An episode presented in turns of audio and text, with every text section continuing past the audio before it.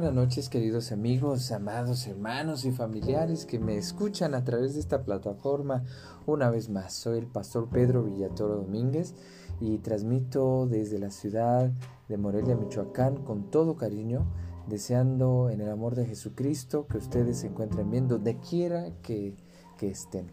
Que al igual, juntamente con su familia, estén pasando esta pandemia con tranquilidad, con paz, sin ninguna ofuscación, sin ninguna complicación. Quiero invitarles pues a que el día de hoy continuemos con nuestra reflexión del capítulo 5 de Efesios y vamos a comenzar leyendo el versículo 5. Bueno, hemos estado leyendo de los versículos 1 al 7. Vamos a volver a leer del 1 al 7 para entrar en contexto todos. Dice así, andad como hijos de luz, es el subtítulo de toda esta sección. Sed pues imitadores de Dios como hijos amados, y andad en amor como también Cristo nos amó, y se entregó a sí mismo por nosotros ofrenda y sacrificio a Dios en olor fragante. Pero fornicación y toda inmundicia o avaricia, ni aun se nombre entre, entre vosotros, como conviene a santos ni palabras deshonestas, ni necedades, ni truanerías que no convienen, sino antes bien acciones de gracias. Porque sabéis esto, que ningún fornicario o inmundo o avaro que es idólatra tiene herencia en el reino de Cristo y de Dios. Nadie os engañe con palabras vanas, porque por estas cosas viene la ira de Dios sobre los hijos de desobediencia. No seáis pues partícipes con ellos. Y ahora leo el versículo 8, 9 y 10. Dice, porque en otro tiempo erais tinieblas, mas ahora sois luz en el Señor. Andad como hijos de luz, porque el fruto del Espíritu es en toda bondad, justicia y verdad, comprobando lo que es agradable al Señor. Oremos. Te alabamos, Señor, Dios del cielo y de la tierra, por la vida que nos regalas y por este momento en que como hijos tuyos podemos acercarnos a ti a través de la oración. Pero Señor, no queremos dejar pasar la oportunidad de, que tú también nos hables. Y por eso es que primero nosotros oramos pidiéndote sabiduría, entendimiento, pero el anhelo de nuestro corazón es que seas tú quien os hable, nos hable a nosotros y nos digas, nos enseñes, nos muestres lo que necesitamos entender. Padre glorioso, sé tú con nosotros hoy y siempre. En Cristo Jesús. Amén. Pues como siempre, un gusto poderles saludar, hermanos. Y pues hemos estado nosotros trabajando en este capítulo 5 ya en estas semanas. Y, bueno, eh, el 4 la semana pasada. Eh, y, dimos comienzo al capítulo 5 eh, unos días antes del, del domingo, me parece, o lunes de esta semana. Ahora, eh, pues hemos llegado a este versículo, el versículo 5, eh, que ningún fornicario, inmundo, avaro. Recuerden lo que platicamos eh, ayer acerca de la fornicación, inmundicia, avaricia. un fornicario era un, inmoral sexualmente, una persona que pues denigraba su cuerpo y obviamente su vida con situaciones sexuales. Un eh, inmundo es una persona muy perversa, una persona que tiende a usar la maldad y, también la perversión como parte de su vida. Y el avaro es una persona que es codiciosa, una persona totalmente en búsqueda del placer a través de la fortuna y todo ello. Entonces, es lo que, lo que dice el apóstol Pablo, no lo dice porque eh, el, fornicario, inmundo, avaro, este, no tengan perdón de Dios. No, sino porque normalmente una persona que vive en la fornicación, en la inmoralidad sexual, una persona que es inmunda, una persona perversa y una persona avara o codiciosa, son personas que no buscan a Dios porque se satisfacen a sí mismos buscando los placeres de este mundo y, cuando se, vamos a decir, eh, se embriagan en, los placeres de este mundo, se, o lo diríamos en, mexicano, en el español mexicano, se empalagan, es decir, que eh, están abundantemente usando y abusando de algo y entonces se quedan solamente con eso. Se hacen adictos a este tipo de placeres que les da el mundo, esta existencia y por lo tanto no van a no van a desear nada más por encima de ello. Y ahí es donde está el problema que Pablo plantea. La idolatría de todos, no solamente del avaro, de todos ¿Por qué? Porque en el griego está marcando fornicario, mundo avaro, que es idólatra. Está hablando de los tres tipos de personas que están en una idolatría muy, muy, muy obcecada, muy obstinada, muy, muy dedicada, pues. Y ahí es donde tenemos que tener mucho cuidado, porque aunque no lo crean, hermanos, la idolatría no es siempre adorar imágenes o tener otros dioses o tener ciertos talismanes como algunas personas tienen. No, la idolatría puede ser de algo que tú ames más que a Dios. Puede ser tu hijo, puede ser tu padre, puede ser tu trabajo, puede ser este, una amistad, puede ser las redes sociales, puede ser cualquier cosa que tome el lugar de Dios. ¿Sí me entiendes? que tome el lugar de Dios. Así que un fornicario de esa época, un perverso o, o, un codicioso, tenían eso en común, que estaban haciendo a Dios a un lado y estaban concentrándose en esos deseos carnales y mundanos. Y eso tiene que ver, hermanos, déjenme decirles, no está hablando de los paganos que no conocían a Cristo, está hablando de los cristianos que querían volver a ser paganos, de los cristianos que querían volver a su vida antigua, a su vida sin Dios y sin Jesucristo. Entonces vuelvo a señalarles a ustedes que la idolatría no tiene que ver con postrarse o inclinarse a imágenes de otros dioses. La idolatría tiene que ver con aquello que toma el lugar más importante en nuestro corazón por encima de Dios. Entonces vamos a, vamos a, considerar esto para nuestra primera pregunta. Luego dice, nadie os engañe con palabras vanas, porque por estas cosas viene la ira de Dios sobre los hijos de desobediencia. No sea después partícipes con ellos. Estas palabras tienen que ver con la participación que uno pueda tener con ese tipo de personas. No es que nosotros no nos alejemos totalmente de la gente pecadora, porque eso es imposible. Todos somos pecadores. A nosotros como cristianos debemos reconocer también nuestras luchas, nuestras batallas de todos los días. Pero el problema, queridos amigos, es precisamente que demos lugar a que esas personas nos ganen, a que esas personas nos influyan, a que esas personas nos dirijan en, el sentido de la vida. Y yo recuerdo mucho eh, esta, esta parte de una manera muy práctica, porque yo recuerdo, y, bueno, mis papás escuchan mis grabaciones, así que a veces eh, ellos se enteran de cosas que, que no les compartí, pero bueno, hubo una ocasión en que yo le pedí a mi papá que me diera permiso para ir a una fiesta. Y, y obviamente y mi papá me dijo que no, porque eso se supone que no debería ser parte de un cristiano.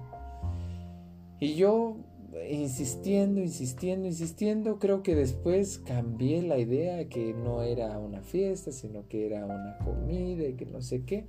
Y bueno, mi papá me dio permiso. Y recuerdo que durante el camino iba yo diciéndome a mí mismo, eh, el, recitando la oración del Padre Nuestro y había una parte que insistía más, repetía más, no nos dejes caer en tentación, más líbranos del mal, no nos dejes caer en tentación, más líbranos. Y todo el trayecto estaba yo diciendo eso. Cuando de repente llego a esa comida, que en realidad seguía siendo la misma fiesta, y ponen la música, ponen todo, ponen aquello, y no puede ser, el creyentito, el cristianito ahí, el, el, que estaba recitando la oración del Padre Nuestro, ¡pum! fue el que más se alocó en esa tarde. Claro, gracias a Dios era una fiesta secundaria, no había, no había alcohol, no había otras cosas, pero ahí dándole duro, ¿no? A, la, al, a ese momento. Y entonces, ya recapacitando, después de lo sucedido, eh, me comentaron mis compañeros, oye, no sabíamos que eras bien alocado, que no sé qué, que no sé cuánto, ay, qué cosas hiciste, que no sé qué. Y, bueno, yo no sabía sinceramente que, que, ellos decían alocarse. Eh, sí, me había puesto a bailar, me había puesto a brincar, me había puesto a gritar, pero no le vi, sino ya después me dije a mí mismo, ¿por qué? ¿Por qué si estuve orando que no cayera en tentación? Pero es que no es ahí la culpa de Dios. No es que nosotros dejemos todo a Dios. También tú tienes que tomar decisiones. ¿Y en qué momento puedes llegar a, a, una situación en la que puedas caer en una situación peor? Por eso debes tener mucho cuidado. Tú puedes ir a fiestas, a, cenas, a comidas, pero tienes también que aprender a valorar. Si tú me estás escuchando y dices, ah, ve, el pastor está diciendo que puede ir a fiestas y alocarme. No, no, no. Espérame tantito. Estoy diciendo que desde mi experiencia, tú tienes que ser prudente, tienes que ser sabio van a invitarte a fiestas, a bodas, a 15 años, a esto y aquello, pero tú tienes que saber a qué lugares ir, con qué personas estar, porque es precisamente lo que yo no entendía de lo que dice el apóstol Pablo en el versículo 6. Nadie les engañe con palabras vanas, infladas, de, de engaño, ¿sí? Porque te quieren, te quieren controlar, te quieren influenciar. Y en esas fiestas uno se encuentra de todo tipo de personas. Y hoy en día ya no son las fiestas como antes. Ahora ya hay drogas, hay alcohol, hay de todo tipo de cosas que te pueden llevar a un estado de destrucción cada vez peor. Por eso debes tener cuidado, no consientas con cualquier persona que te diga que tomar es bueno, que drogarse es bueno, que hacer eh, cosas pervertidas son, es bueno, que, caer en inmoralidad sexual es bueno. No, no, le, no les creas. No confundas, no confundas el hecho de que eh, de que la libertad que tú tienes ahora en Cristo lo, lo, uses para cosas malas. No, nunca la libertad cristiana va a servir para ofender a Cristo. No, eso no es libertad, eso es libertinaje. Y precisamente de eso está hablando el versículo 6. El libertinaje. El libertinaje de muchas personas que quieren que tú también hagas lo mismo, que quieren que tú también participes con ellos. Por eso Pablo te dice, no seas participante con ellos, no te unas a ellos, no te dejes influir por ellos. Porque en otro tiempo, versículo 8, porque en otro tiempo eras tú y yo, éramos tinieblas, mas ahora somos luz. Antes sí ah, podíamos andar como todos y hacer lo que todos, porque nuestra vida estaba perdida, porque nuestra vida estaba entenebrecida, porque nuestra vida estaba totalmente endurecida en su pecado. Pero cuando el Señor Jesucristo nos iluminó con su luz, con la luz del Evangelio y, comprendimos nuestro pecado y comprendimos su gran amor, ahora debemos vivir reflejando esa luz. No es posible volver a las tinieblas, a la noche tan oscura y tenebrosa en la que vivíamos. No es posible. Entonces, lo que Pablo está queriendo decir aquí, no podemos consentir ni en participar en aquello que puede desviarte del Señor. Yo esa noche, en esa noche, en verdad, hermanos, yo me puse a pensar y recuerdo que cuando regresaba de esa fiesta me agarró una lluvia muy fuerte. Y entonces en el recorrido de, esa, de ese momento en que bajé de mi transporte público a mi casa, eran como 10 cuadras, y yo, yo, yo iba a reflexionar, ¿qué pasó? No me sentía cómodo. no me sentí bien. Yo, con tal de estar conviviendo con mis cuates de la escuela, engañé y mentí, tergiversé la verdad, con el afán de ir y según yo no dejarme influenciar, pero no, no, caí yo. Y entonces, si yo hubiese seguido en ese estilo de vida, si yo hubiese continuado en ese modelo de vida, otra cosa sería. Por eso no den el primer paso que les lleve a la destrucción. Tienen que tener mucho cuidado. No bajen la escalera hacia el infierno. No den el primer paso para caer en un, en un círculo vicioso que los destruya. Porque el diablo busca cualquier oportunidad para destruirte. Llegaremos a Efesios capítulo 6, pero de una vez te anticipo y te lo digo claramente. El diablo quiere destruirte. Con la fe que tienes en Jesucristo, con el brillo que puedes eh, reflejar de Él, Él no está contento. Por lo tanto, busca la manera, busca la forma de destruirte y no va a descansar. Nunca va a descansar. Entonces, no seas engañado. No te dejes engañar por palabras lisonjeras, infladas, bonitas, hermoseadas, vanas al fin, porque va a venir sobre ti la ira de Dios. Entonces, no des lugar al diablo, no des lugar a que nadie, ninguna persona, ninguna situación te desvíe tras la mentira y caigas en cualquiera de estas cosas y muchas otras que se describen a continuación. Entonces, seguimos en el versículo 9 cuando ya habla precisamente del fruto del Espíritu, que es andar como hijos de luz, el fruto del Espíritu, y él eh, señala tres conceptos muy importantes. Otra vez vuelve a mencionar la bondad, relacionada con la benignidad. La justicia aquí es hacer lo correcto y la verdad que tiene que ver con la veracidad y con la honestidad. Entonces estas características de andar en la luz tienen que ver con el amor o la bondad que debe haber en nosotros, con hacer lo correcto, aunque no nos guste, aunque prefiramos estar en fiestas así de parrandas y, y de todo tipo de libertinaje, no, sino hacer lo correcto, lo que le agrada a Dios. Y verdad, no con mentiras, como yo, que, que por ir a esa fiesta engañé.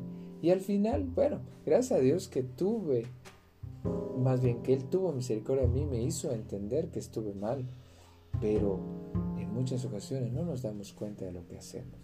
Así que en esta noche quiero terminar pues invitándote a ti a que puedas eh, considerar esto que se te ha compartido en esta noche y que tú puedas pensar hasta qué punto estás reflejando a Dios, hasta qué punto tú como creyente en Jesucristo eh, te has dejado influir, influenciar por, por los conceptos y deseos y placeres de este mundo. Y hasta qué punto tú los has dejado a un lado y has seguido a Cristo como Hijo de Luz. ¿Hasta qué punto? Bien, entonces déjenme nada más terminar con las preguntas, por si pueden, por favor, enviarme sus respuestas. Número uno, cuando habla de la idolatría en el versículo 5, ¿de qué está haciendo referencia?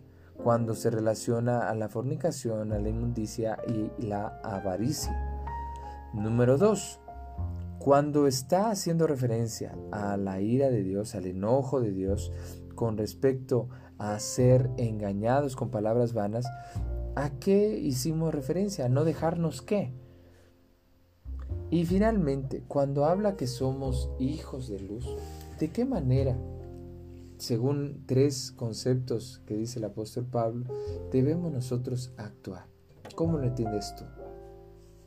Dios te bendiga, me da muchísimo gusto poderte saludar una vez más y bueno, quiero concluir este tiempo con una oración rogando que esta palabra de Dios, aunque breve, pueda ser de mucho beneficio para tu vida.